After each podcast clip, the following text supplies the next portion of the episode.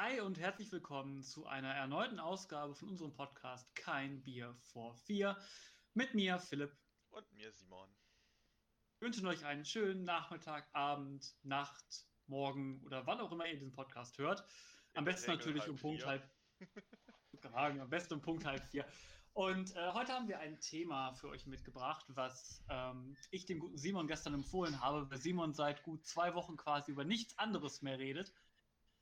Und ich mir dachte, wenn ich das schon ertragen muss, dann könnt ihr das auch ertragen. Äh, und zwar hat Simon eine neue Leidenschaft für sich entdeckt und das ist was? Äh, ja, äh, Dungeons Dragons Content konsumieren außerhalb vom selber spielen. Also ich habe äh, Dungeons Dragons war mein Corona-Hobby, was ich halt angefangen habe zu spielen mit Corona-Start, weil man das halt sehr gut ich mag, dass machen das, kann. Ich mag, dass das war impliziert, dass die Corona-Zeit schon vorbei ist. Ist sie nicht. Nein, nein, nein, nein, nein. äh, das, das war impliziert, dass es jetzt mehr als nur ein Corona-Hobby ist. Ah, okay, jetzt ist es schon eine Corona-Berufung. Es ist äh, eine Corona-Berufung, ja. kann, man so, kann man quasi so sagen. Ähm, und äh, ja, ich habe jetzt. Äh, es, sind es zwei Wochen? Ungefähr vor zwei Wochen, ja, das kommt gut hin, habe ich ähm, angefangen, äh, die neue Kampagnenwelt von Arcadem, das ist ein relativ großer Dungeon Dragons Streamer auf Twitch, vermutlich so nach Critical Role das größte, was man im Internet zu dem Thema generell findet. Und äh, ja, der macht halt ganz viele Kampagnen, in denen die Spieler bekannte Twitch-Streamer sind, weswegen halt man halt super leicht auf ihn aufmerksam wird. Weil der ein Cross-Promo-Meisterwerk geschaffen hat mit seiner DD-Welt. ich würde sagen, bevor du jetzt schon wieder über, ähm, uns über Twitch-Streamer aufklärst, lass uns doch mal ganz von vorne anfangen. Ähm, was ist Dungeons and Dragons? Äh, Dungeons Dragons ist ein ähm, Tabletop-RPG wo man äh, quasi mit, je nachdem, wie man es spielen möchte, ähm, quasi ausschließlich mit Stift und Papier und seiner Fantasie ein Abenteuer erleben kann. Und äh, dann gibt es halt die Spieler und den sogenannten Spielleiter, also der Spielleiter, der in Dungeon Dragons Fall jetzt halt Dungeon Master heißt. Und äh, der Dungeon Master erzählt halt eine Geschichte und äh, die Spieler sind die Protagonisten dieser Geschichte. Und alles, was die Spieler schmecken, fühlen, riechen, hören, sehen, beschreibt der Dungeon Master. Und der Dungeon Master kümmert sich halt um alles weitere, so, ne, was passiert in dieser Geschichte. Aber sämtliche Handlungsfreiheit liegt halt bei den Spielern. Und. Ja, und das kann.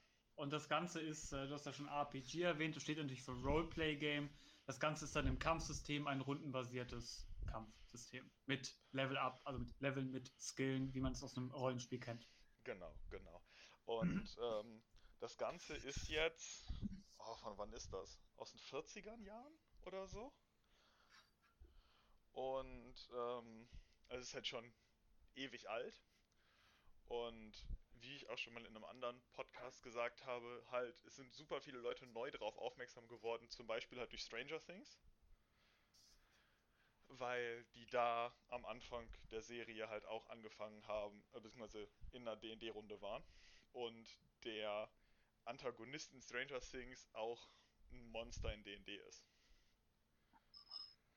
Und Shoutouts gehen raus an unsere, ähm, unsere Twitch-Folge. Ich glaube, das war Folge 3 oder Folge 4. Nee, Folge 3, glaube ich. Ne? Ja, ja, das kann gut sein. ähm, genau. Und äh, die, ähm, genau, und äh, es gibt mittlerweile super viele Internetseiten, auf denen man halt äh, Dungeons Dragons spielen kann. Und genau, und das macht es halt super leicht. Ähm, also ne, man muss sich halt nicht mehr treffen an einem Tag und sich zusammen an einen Tisch setzen zum Spielen, sondern man kann das halt super bequem von zu Hause vom Computer aus machen. Was sich halt als Hobby für Corona relativ gut anbietet. Wenn man sich halt nicht mit anderen Leuten trifft, aber trotzdem mit anderen Leuten trifft.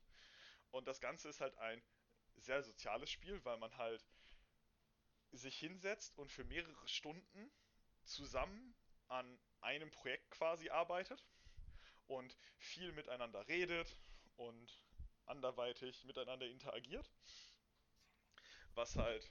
Genau, weil für diejenigen, die ähm, so etwas noch nie gespielt haben, in der Regel ist in so einem Rollenspiel, in so einem Fantasy-Rollenspiel, ist man in der Regel eine Gruppe. Das heißt, man arbeitet immer zusammen und das heißt, ähm, dass man eben auch aufeinander eingehen muss, miteinander arbeiten muss und deswegen entwickelt sich das Ganze dann zu einem sozialen Spiel. Genau. Und ähm, auch wenn sich das so anhört, wenn man sich halt denkt, so, ne, der Spielleiter spielt halt alle Gegner, aber deswegen spielt der Spielleiter trotzdem nicht gegen die Gruppe, sondern man probiert halt zusammen Spaß zu haben. Ich meine, klar, es gibt immer Ausnahmen, aber äh, in der Regel äh, ist es halt ein Ding, wo alle Leute probieren Spaß zu haben. Und dementsprechend kann man jetzt auch nicht sagen, hey, das macht super viel Spaß, probier das auf jeden Fall mal aus, weil du kannst dann trotzdem ein beschissenes Erlebnis haben, wenn die Gruppe nicht zu dem wie, äh, passt, wie man selber spielen möchte. Und dementsprechend ist das Ganze halt ein sehr dolles Gefühlsding. Ja, natürlich, hängt natürlich auch davon ab, ähm, wie der Spielleiter, was der Spielleiter im Kopf hat, ähm, ob der Spielleiter eher an einer sozialen Interaktion interessiert ist oder ob er lieber ähm, etwas ja ernsteres ähm, Gameplay in den Vordergrund stellt, also ob es ihm wichtig ist, schnell voranzukommen mit der Gruppe oder ob es ihm wichtig ist, dass einfach alle zusammen so einen Spaß haben. Und ähm, ein Aspekt, den jetzt noch gar nicht aufgefasst hast, ist, ähm, du hast jetzt den Spielverlauf erklärt und, den, und äh, wie so, sich so ein Spiel entwickelt.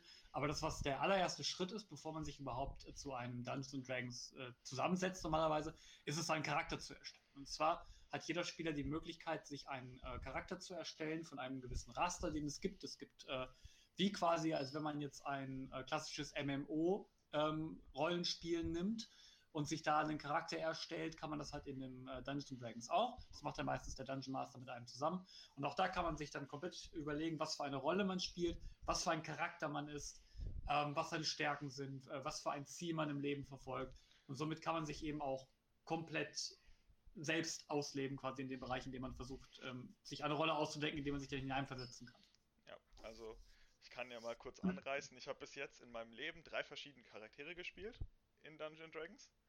Und zwar einen Kleriker, einen Kleriker und einen betrunkenen Mönch. ähm, ähm, ja, ähm, macht alles Spaß. Also äh, es gibt in der Regel kann man das runterbrechen. Es gibt vier verschiedene Arten von Klassen in D&D. Es gibt Zauberer, es gibt Heiler, es gibt Tanks, es gibt Leute, die mit Nahkampf, also so, äh, und Leute, die halt mit äh, Nahkampfwaffen und so Schaden machen. Und, äh, also so mit dem Schwert oder so. Das heißt, es gibt quasi in jede Richtung, die man so fantasiemäßig spielen kann, gibt es eine Richtung, die man äh, gehen kann. Dann gibt es halt einen Haufen verschiedener Rassen, aus denen man auswählen kann, die dann halt ähm, äh, genau nochmal andere Sachen in den Charakter bei äh, zu steuern. Das heißt, man kann halt so einen grimmigen Ork spielen oder einen super freundlichen Ork, je nachdem, wie man möchte. Aber man kann halt auch einen Zwerg oder eine Elfe oder Gnom oder ein Kobold oder halt ein Mensch sein. Also da gibt es halt ganz viele verschiedene Möglichkeiten. Ähm, und es kommen halt regelmäßig neue Regelbücher raus für das Spiel, die halt ähm, mehr Möglichkeiten ins Spiel bringen, damit du halt als Spieler auch immer mehr äh, Möglichkeiten hast. Und wie die Welt dann halt aufgebaut ist, ist dann in der Regel eine Sache, die der Dungeon Master entscheidet. Wobei es halt auch sehr viele äh, Hefte gibt, in denen schon vorgefertigte Geschichten stehen, die man dann theoretisch auch einfach so spielen kann. Da sind dann alle Charaktere fertig drin, die man treffen könnte. Und da ist ein komplettes Stadtleben dann erklärt und sowas alles. Und da ist ein ganzes Abenteuer drin. Da gibt es halt richtige Bücher, die man quasi spielen kann. Was halt sehr interessant ist. Und es gibt halt ja, super viel. Ähm, auch an Community-Arbeit, die da mit drin steckt und so. Also es gibt für jede Rassenklassenkombination mindestens einen echt gut detaillierten Charakter, um sich das zu veranschaulichen, wie das aussieht, wenn der Ork ein Zauberer ist. Als Beispiel. Weil wenn man halt an einen Ork denkt, denkt man in der Regel eher an Herr der Ringe und an so schleimige kleine Viecher mit einem Schwert. Und also wenn ich, wenn ich an Orks denke, denke ich an Arbeit, Arbeit. Arbeit, Arbeit. ist auch sehr gut. Ja, hast recht. Rock, äh, die Warcraft 3 Shoutouts gehen hier, hierbei raus. Äh, no. ähm, und genau, man kann halt, auch wenn man selber spielt, super viele Referenzen nehmen, äh, um sich das selber anzugucken. Es gibt auf, äh, auf TikTok eine relativ große D&D-Community wo die dann halt auch super viele Popkulturcharaktere einfach in D&D nachbauen, wenn man die selber spielen wollen würde. Sowas wie ähm, zum Beispiel irgendwie Iron Man oder so, den man dann äh, in D&D spielen kann. Und dann halt auch mit verschiedenen Klassen, die der dann haben kann und so. Und was, ne, wie der Alignment technisch aufgebaut wird, hintergrundtechnisch und so. Das ist halt, äh, ist halt cool, wie flexibel das dann trotzdem noch ist, obwohl man halt sich halt so, ich will einen Ironman bauen. Und dann gibt es halt einfach so sieben verschiedene Möglichkeiten, wie man Rassenklassenkombinationen für den Ironman machen könnte. Und dementsprechend ist es halt, obwohl das Regelset sehr. Was vielleicht noch ganz interessant ist. Ja. Ja, kannst du den Gedanken noch gern zu ja. äh, ne, Obwohl das Regel, also Regelset und so sehr äh, fix ist und nicht sehr flexibel, kann man innerhalb diesen, dieses Rahmens, den, der halt gesponnen wird, äh, trotzdem noch super viel machen. Was vielleicht noch ganz interessant ist, ist, ähm, wenn man an Dungeons and Dragons denkt, übrigens mir zum Beispiel denkt man hauptsächlich daran, dass man dann eine Gruppe hat und sich dann wöchentlich oder in einem gewissen Turnus trifft und das dann über einen sehr, sehr langen Zeitraum spielt. Und äh, wenn, wenn, ihr jetzt hört, wie Simon darüber erzählt, wie umfangreich das Ganze ist, wie viele Möglichkeiten es dafür gibt, dann ähm, denkt ihr sicherlich auch daran, dass das äh, immer eine langfristige Geschichte sein muss. Aber das ist das Schöne am Dungeons and Dragons, ähm, dass es natürlich auch Möglichkeiten gibt, das auf einer äh, kleineren, ähm, unabhängigeren Basis zu machen. Und zwar gibt es auch sogenannte One-Shots.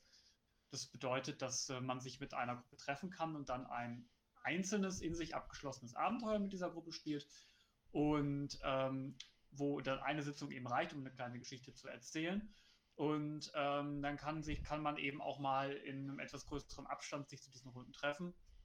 Du machst ja gerade auch so etwas. Ich habe ja selbst so einen One-Shot ähm, in einer deiner Gruppen gespielt. Mhm. Ähm, erklär doch mal, wie man so einen One-Shot super gut auch in einer, in einer, größeren Story umsetzen kann und auch dann eben, sage ich mal, so mit 20 Leuten regelmäßig One-Shots machen kann, wo immer nur so vier, fünf dabei sind. Genau, also das, äh, das ist so ein kleines Projekt, was ich jetzt angefangen habe über die letzten Wochen, weil mich plötzlich super viele Leute aus dem, aus dem Nichts angeschrieben haben, somit, du spielst doch Dungeons Dragons, oder? Könnte ich das auch mal spielen? Und ich habe zu dem Zeitpunkt halt noch nie Spielleiter gemacht und dachte mir dann so, ja, aber ich finde halt so zusammengehängte Geschichten eigentlich cooler als One-Shots und habe dann halt probiert, ähm, eine, also ich habe mir dann eine eigene Welt ausgedacht und ähm, hab dann äh, ja, das und in dieser Welt geht es halt quasi um so eine Abenteurergilde und die eigene, die einzelnen One-Shots sind halt quasi Abenteuer, wo dann Abenteurer in die Gilde gehen und Aufträge bekommen. Und das sind dann halt die One-Shots, die dann halt erzählt werden. Und somit können dann äh, verschiedene Leute immer mal kommen und sagen, ich habe bei dem und dem Termin, den du anbietest, habe ich Zeit mitzuspielen. Und dann können die halt auch mal zwei Wochen nicht mitspielen oder zwei Monate und dann wiederkommen und sagen so, ja, ich würde gern nochmal mitspielen. Und dann haben sie halt ihren Charakter fertig, mit dem sie halt immer wieder spielen können und können dann halt immer mal wieder an Abenteuern teilnehmen. Ich meine, ist natürlich schwierig, wenn die Level zu stark auseinander sind und so. Das ist ein Problem, das haben wir jetzt noch nicht, weil wir alle noch relativ am Anfang stehen. Aber ähm, im Großen und Ganzen finde ich das Konzept halt relativ cool, um vielen Leuten das Spiel zeigen zu können, weil ich halt finde, dass es halt sehr viel Spaß macht und halt auch jedem was geben. Also jeder kann da irgendwas rausziehen, sofern die Gruppe passt. Weil halt die Spielmechaniken sind relativ interessant und ich finde das Kampfsystem halt relativ cool. Ich finde halt diese Möglichkeit zu Roleplayen relativ cool. Und wenn die Welt, die ausgedacht ist, interessant ist, kann man halt auch super witzige Situationen haben, während man die Welt erkundet. Also ich finde ich finde das eine sehr gute Idee, wie du das Ganze äh, machst. Du machst das ja in Form einer, einer Abenteurergilde, wo quasi alle Charaktere von den Leuten, die da mal Bock drauf haben, quasi in dieser Gilde leben und dann in zufälligen zusammengewürfelten Gruppen auf Missionen aufbrechen. Das sind dann in, eine Mission ist dann so ein One-Shot.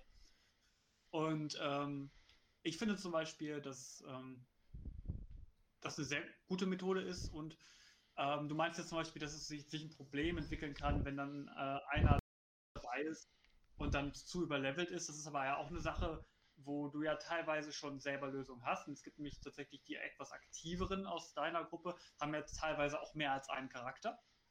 Ja, das dass sie dann zum Beispiel, dass sie dann zum Beispiel sagen, okay, ich spiele jetzt mit drei Leuten, die sind noch auf Level 1, dann nehme ich halt meinen Level 1 Charakter mit und nicht meinen Level 5 Charakter.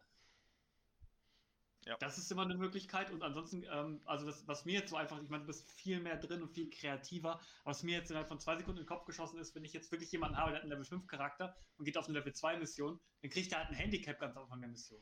Dann wird er ganz am Anfang irgendwie hinterrücks in der, in der Gilde vergiftet und muss dann bei der ganzen Mission ist er dann halt, äh, ja, halt nur bei seiner halben Kraft, weil er eben vergiftet wurde und ist auf einem Level mit den anderen. Oder irgendwie sowas kann man sich dann ja ersinnen. Ja, genau. Also da gibt es bestimmt eine Menge Möglichkeiten, die dann halt situationstechnisch auch passen und alles. Und Oder dann hast du einen Schwertkämpfer, der, um seine Stärke zu beweisen, dann eine Axt aufs Abenteuer mitnimmt und, kann, und sein Schwert zu Hause ist, weil er denkt, ich zeig jetzt den Neuling mal, dass ich mein Schwert nicht brauche und dann ist er halt schwächer oder so. Naja, genau. Also wie gesagt, da kann man sich halt eine Menge lustiger Sachen überlegen. Wie gesagt, so weit sind wir halt noch nicht, dass es kommt. Das ist nur, also dass es dazu kommt, gekommen ist, wie auch immer. Äh, aber ähm, das ist halt was, was mich jetzt halt schon beschäftigt, weil es irgendwann so weit kommen wird. Genau. Genau, aber wie gesagt, ich finde tatsächlich die, die Möglichkeit, dann mehrere Charaktere zu haben, eigentlich relativ reizvoll, weil ähm, gerade die Leute, die wirklich regelmäßig spielen, haben dann sicherlich auch Bock dran, mal Verschiedenes auszuprobieren. Ja. Das, was mich halt dazu bewegt hat, auch ähm, ganz am Anfang halt äh, Dungeon Master zu sein, ist, ich finde, mir macht das so viel Spaß, Charaktere zu bauen und sich Charaktere auszudenken. Und wenn du halt Spieler bist, hast du halt deinen einen Charakter, mit dem du immer spielst. Aber wenn du halt Dungeon Master bist, kannst du dir halt unfassbar viele Charaktere ausdenken, die halt alle auch in dieser Welt leben und hast halt die Möglichkeit, super viele Charaktere zu spielen.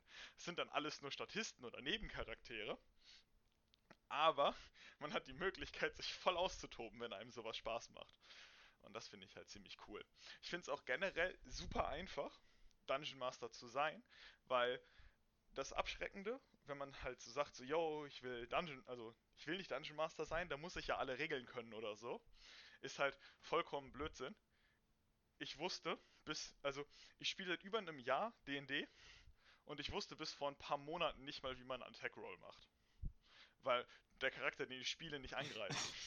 als, ja, ich dann, als ich dann angefangen habe, äh, Spielleiter zu sein, war dann so, ja, und wenn ich dann angreife, dann musste ich erstmal so während meiner allerersten Session herausfinden, wie das Ganze mit dem mit dem, mit dem Angreifen und so überhaupt funktioniert. So wie macht man einen Melee-Angriff und sowas.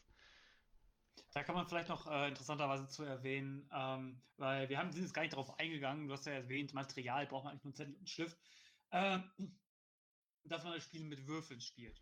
Und zwar, es ist ja ein Rollenspiel und jeder, der schon mal ein Rollenspiel auf dem PC oder auf der Konsole gespielt hat, weiß ja, dass ein gewisser, gewisses RNG-Faktor mit dabei ist. Also es gibt immer zufällige Faktoren bei einem Angriff, bei einer Verteidigung und das wird eben dann mit Würfeln simuliert. Das heißt, ähm, jede Aktion, die man quasi ausübt, ähm, man würfelt dann darauf, ob diese Aktion gelingt, wie gut sie gelingt und äh, man kriegt dann, je nachdem, was für einen Charakter man hat, kriegt man entweder Vor- oder Nachteile beim Würfeln, je nachdem, ob man in der Sache die man würfelt, gut ist. So wie ich jetzt zum Beispiel einen äh, sehr, sehr intelligenten Charakter habe und dann möchte ich gerne, sind wir in einem neuen Gebiet und ich möchte gerne herausfinden, ähm, wie dieses Gebiet beschaffen ist. Ich möchte gerne den Boden analysieren. Dann würde jetzt Simon als Spielleiter sagen, dann wirfst du auf.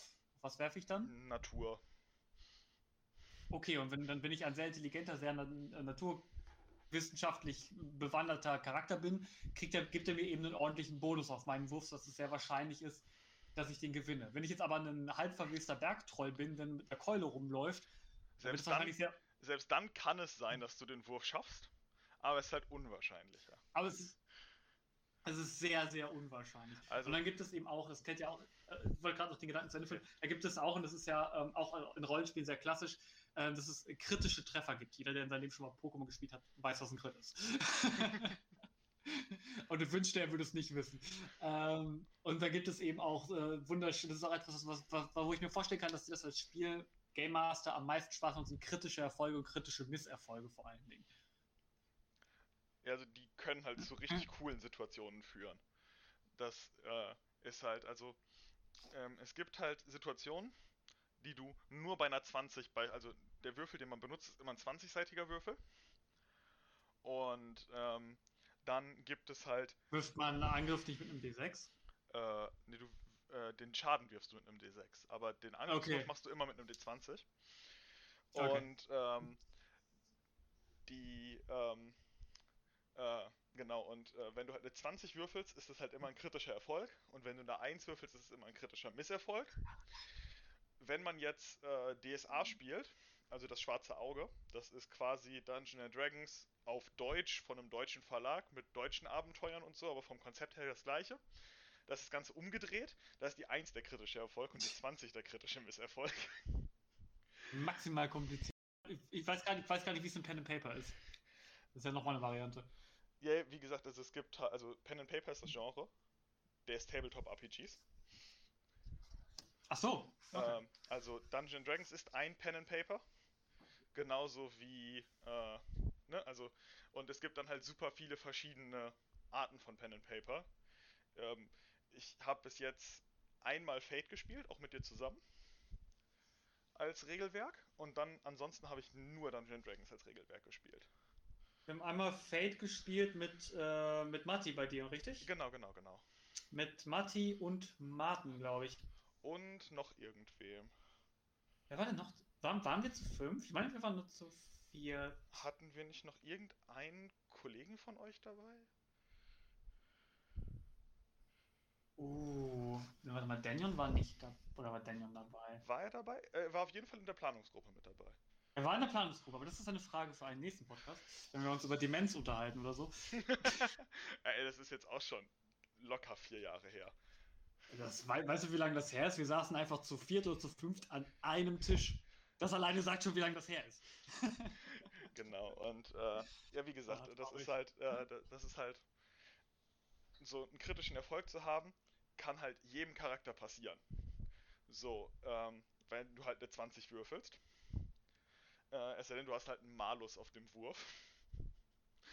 äh, also, ne, wenn dein Wert besonders schlecht ist, also die Werte sind halt auch von 1 bis 20.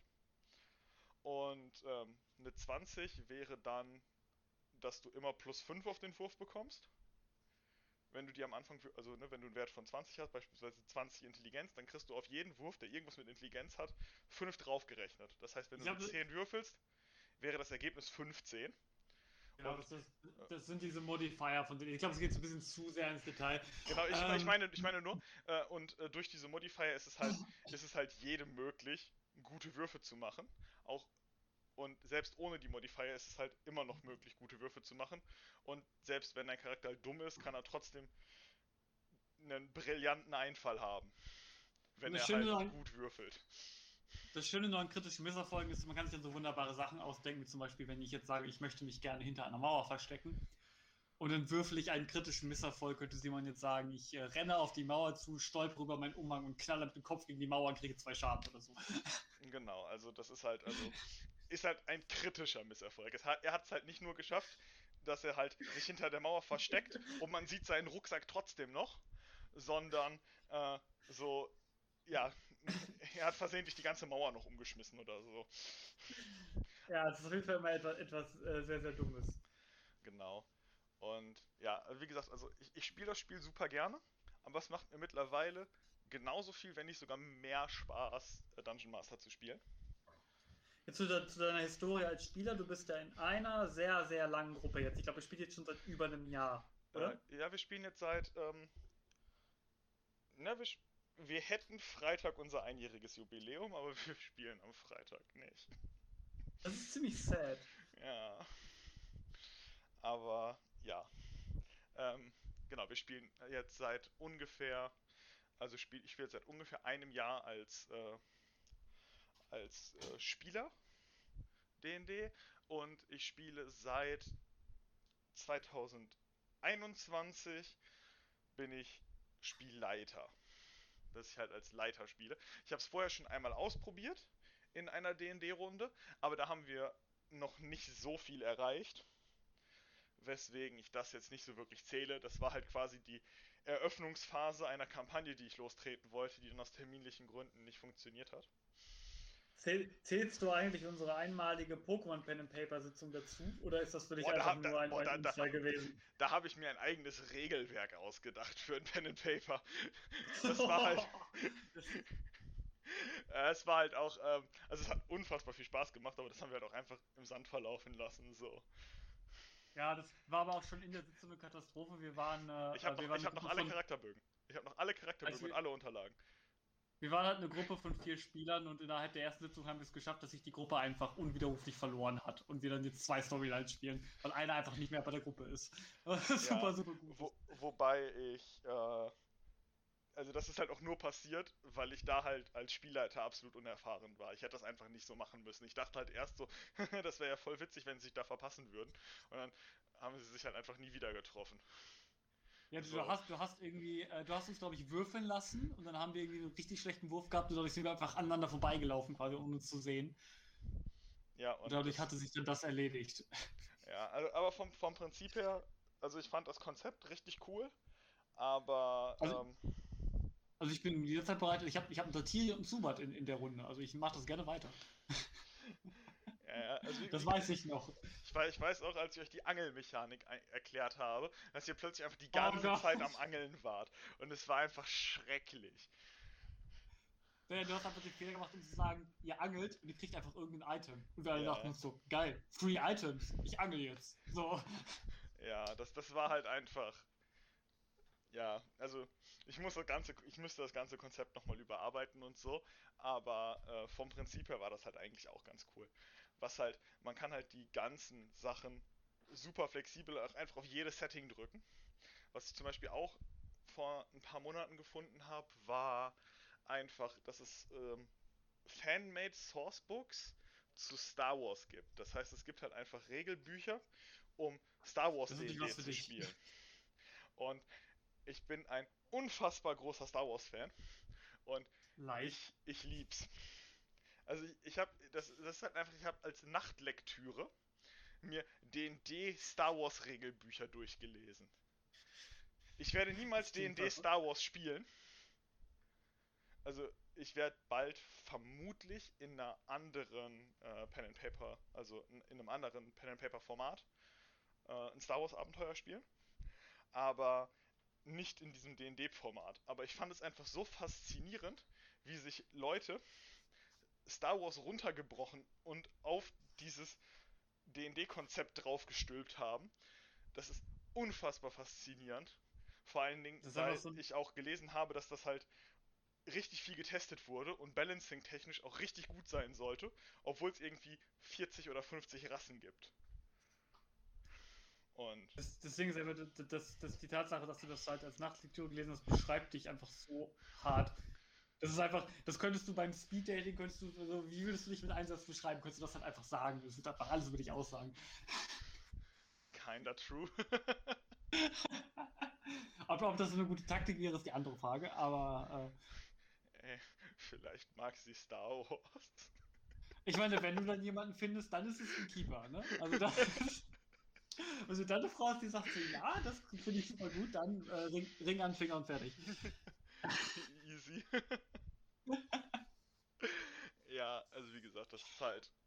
Ähm, das, gibt halt super viele Möglichkeiten, wie man da Sachen machen kann und so. Das ist, äh, finde ich richtig faszinierend. So faszinierend, dass es einfach schon 4 Uhr ist. Oh, die Überleitung wird einfach immer schlechter. Und das Traurige ist, ich wusste einfach genau, worauf du hinaus willst, obwohl es so schlecht war. ja. Das Leben ist halt, wie es spielt. Ach nee, warte, das Le wie auch immer. Ähm. Das, das, das, Leben ist wie eine Flasche Bier, man weiß nie, was drin ist, ne? Außer Alkohol.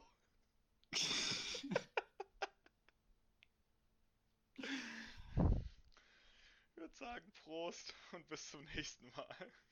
Bis nächste Woche.